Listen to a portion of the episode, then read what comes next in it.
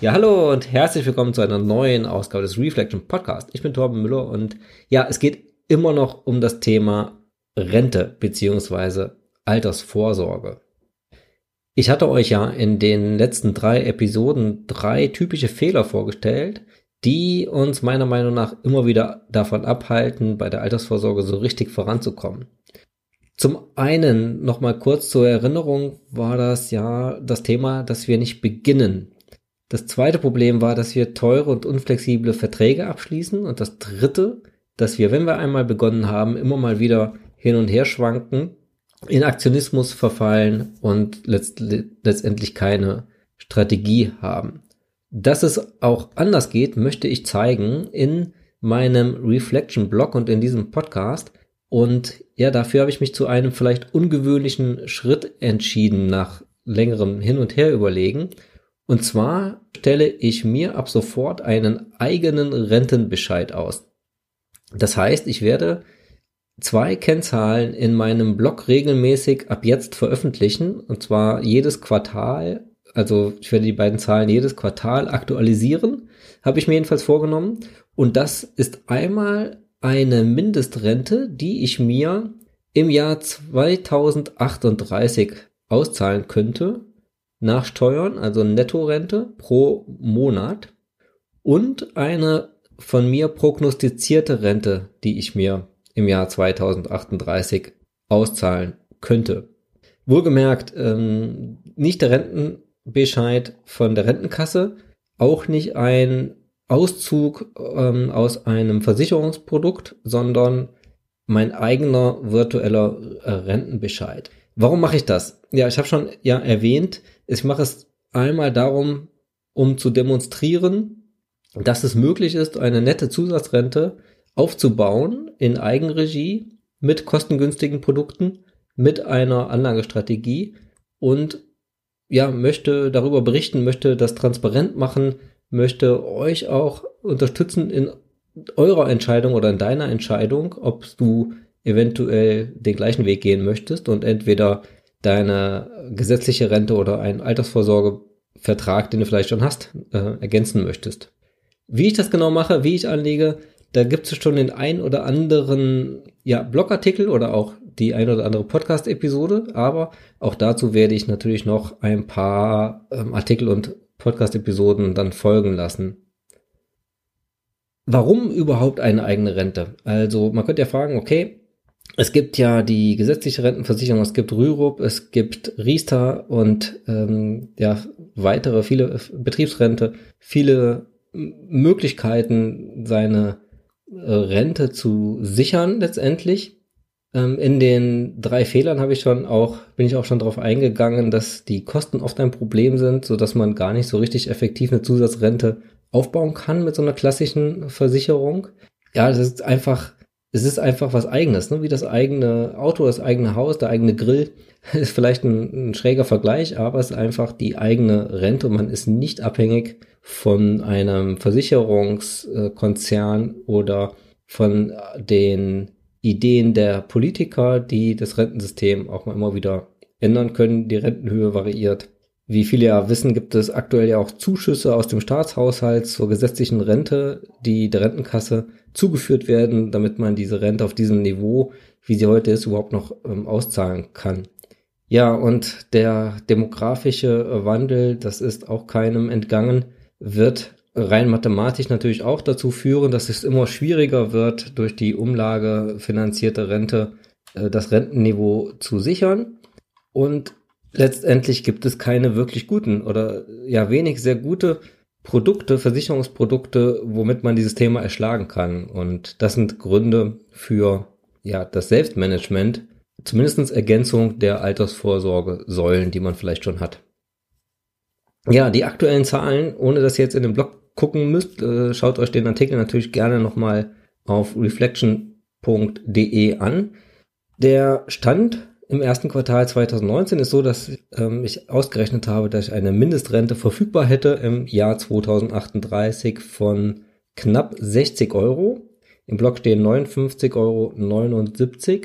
Wohlgemerkt netto nach Steuern. Und meine Prognose Die basiert auf meinem eigenen Modell, was ich aber, ich glaube, ganz konservativ ausgelegt habe. Also, ja, konservativ bis realistisch, würde ich sagen. Er liegt bei knapp 300 Euro. Im Block stehen 294,83 Euro.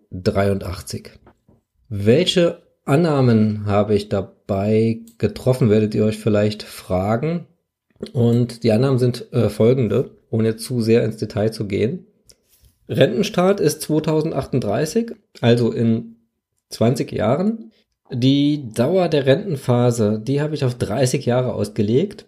Im Entnahmemodus, also die Entnahmephase, soll so gestaltet sein, dass ich mit einer hohen Wahrscheinlichkeit, ohne das jetzt genau wissenschaftlich zu spezifizieren, das Kapital, was ich zu Rentenbeginn habe, möglichst erhalten möchte. Also es ist nicht darauf ausgelegt, das komplette Kapital nach 30 Jahren komplett verzehrt zu haben, was natürlich bei einer sehr, sehr ungünstigen Entwicklung der Börsen in diesen 30 Jahren ähm, nicht ausgeschlossen ist. Für die Berechnungsgrundlage, also das jetzige Kapital, wird sich ja in den nächsten 20 Jahren bis zu Rentenbeginn auch noch weiterentwickeln. Und natürlich ist, wie bei jedem guten Portfolio, auch meines in einen Risikoteil und einen risikoarmen Teil aufgeteilt. Für den risikoarmen Teil setze ich überhaupt keine Rendite an. Der geht quasi eins zu eins in das verfügbare Kapital für den Risikoteil setze ich historische Aktienmarktrenditen an, also Renditen eines weltweiten Aktienmarktportfolios. Soweit die Rechnungen zurückgehen, in den, für den US-Aktienmarkt gibt es ja so lange Zeitreihen für jüngere Aktienmärkte jetzt, jetzt noch nicht, aber man muss irgendeine Annahme ähm, treffen. Thema Steuern, ähm, Sprecher von Nettorenditen. Natürlich weiß niemand, was die Inflation macht, wie die Inflationsraten sein werden, ob es Währungsreformen gibt und so weiter. Das kann so ein Modell nicht enthalten. Das sind Überraschungen, die passieren können. Deswegen ist das Ganze natürlich mit einem Risiko, Risiko verbunden. Aber äh, das Thema Steuern, da habe ich relativ aktuelle, also die aktuelle Situation einigermaßen gespiegelt auf äh, das, wie es zukünftig auch sein äh, könnte. Ich habe einfach angenommen, dass man einen Freibetrag auf Kapitalerträge von ungefähr 1000 Euro hat. Also ich habe 1000 Euro angenommen und dass die dass der Steuersatz auf Kapitalerträge 30 Prozent ist. Also wer weiß, wie das in 20 Jahren sein wird, ob es den Solidaritätszuschlag noch gibt. Das Thema Kirchensteuer sagt, wie hoch der Steuersatz überhaupt ist, wie er dann gestaltet ist. Ich habe jetzt einfach 30 Prozent angenommen. Auch das ist nicht sicher. Ähm, ich bin nicht mal sicher, wie meine staatliche Rente denn dann besteuert werden wird. Ja, ähm, zum Schluss als Fazit.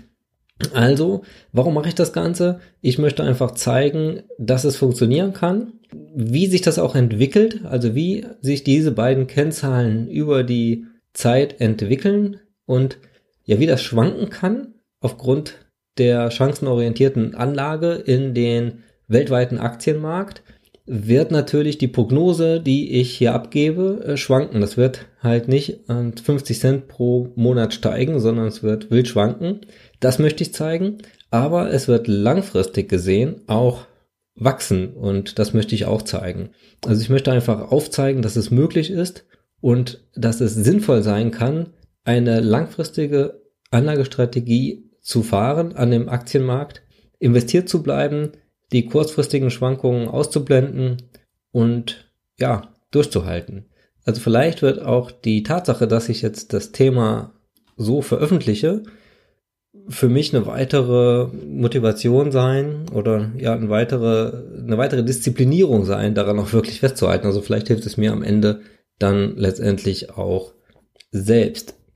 Ja, kleiner Disclaimer, das Ganze, wie gesagt, mit einem Risiko verbunden. Für mich ist es so, dass diese Rente nicht meine alleinige Rente ist, sondern sie wird bestehende Säulen ergänzen.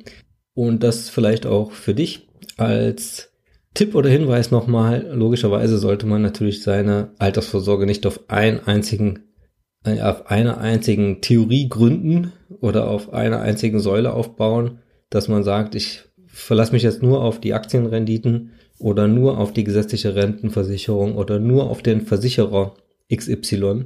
Ein gesunder Mix ist angesagt.